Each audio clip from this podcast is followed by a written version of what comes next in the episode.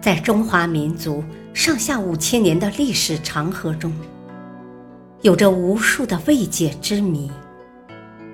翻开这一章，一系列迷失的历史秘闻将一一展现在您的面前，带着您一起去探索这些历史未解之谜，寻找尘封在书卷中的历史故事。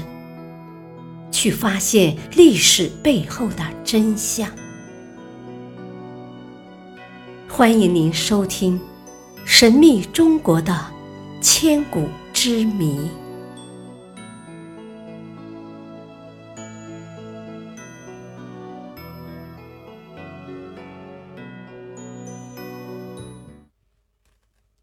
第三章：迷失的历史秘闻。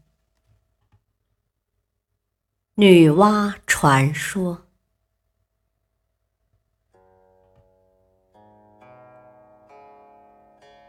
相传，远古时候天塌地裂，大火燃烧，洪水泛滥，飞禽作孽，走兽横行。在百姓哀嚎、冤魂遍野之际。一位叫女娲的英雄挺身而出，他练五色石以补苍天，断鳌足以立四极，杀黑龙以济冀州，击芦灰以止盈水，止泛滥溢流的大水，从而拯救了人类。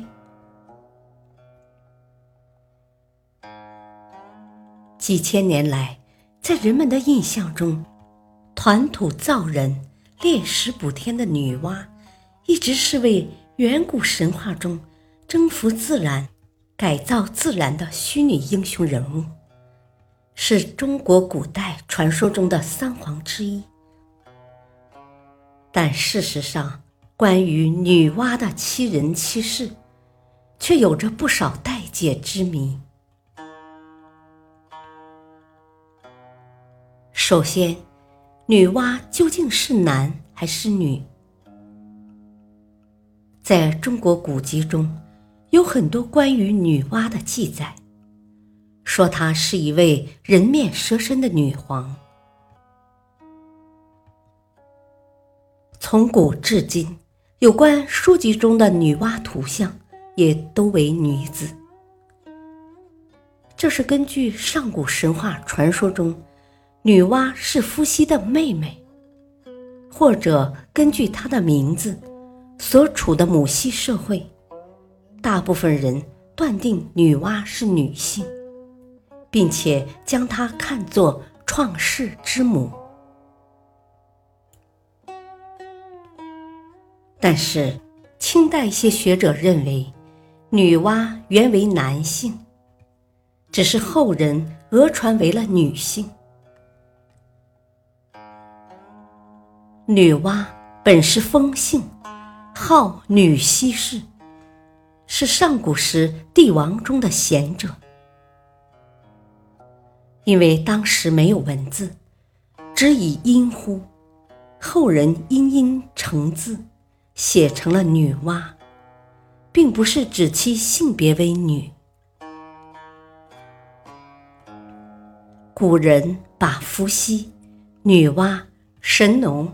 称为三皇，也正是把女娲当成男子看待。目前，对于女娲究竟是男是女这个问题，专家们还没有给出最后的结论。二零零零年，在各地一些报刊网站上，却传出女娲陵寝。修复工程动工这样的消息，一时间，女娲是否确有其人？女娲在人间是否留有陵寝？这一连串的问题，又成了人们心中挥之不去的谜。传说在远古时期，中华大地。有条大河，因河水是金黄色的，便称为黄河。在黄河的怀抱里，有一支华族部落，部落酋长的女儿名叫华胥。华胥与雷公在天意的安排下，生下了伏羲和女娲兄妹。然而，这只是传说，无法究其根源，难辨其真伪。山西省社会科学院孟凡仁研究员经过考证，认为女娲确有其人。它主要的活动范围便是地处黄土高原的山西太行山。太行山曾与女娲、星母等名称来命名，便是重要证明。有关人士实地考察发现，在山西太行山地区，却有不少著名的女娲活动遗迹。如长治市东南的天台山，有女娲炼石补天的望天台；晋城市东南的福山北谷，有女娲炼石补天的娲皇窟；子长县西的发鸠山，有女娲氏所化精卫天海的遗迹。黎城县西南的广智山，有女娲足迹所制的娲皇庙；平定县东的福化山，有女娲补天的补天台；临汾市吉县清水河畔的柿子滩，还发现了中石器时期的女娲补天造人岩画。这种种证据，似乎都在证明着女娲确有其人。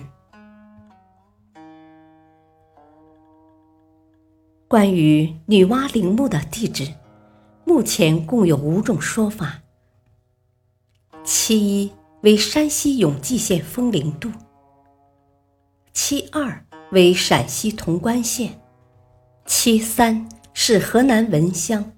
也就是现在的灵宝县，其四为山西赵城县，也就是现在的山西洪洞县。赵城镇西南，其五为山东济宁。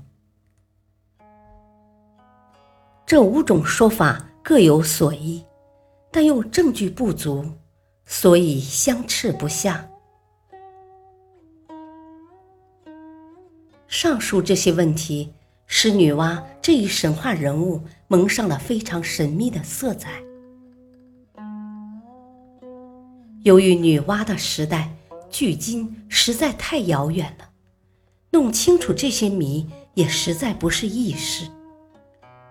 对此，我们只能静静的等待谜底的揭开。感谢您的收听，下期。继续播讲第三章：迷失的历史秘闻。敬请收听，再会。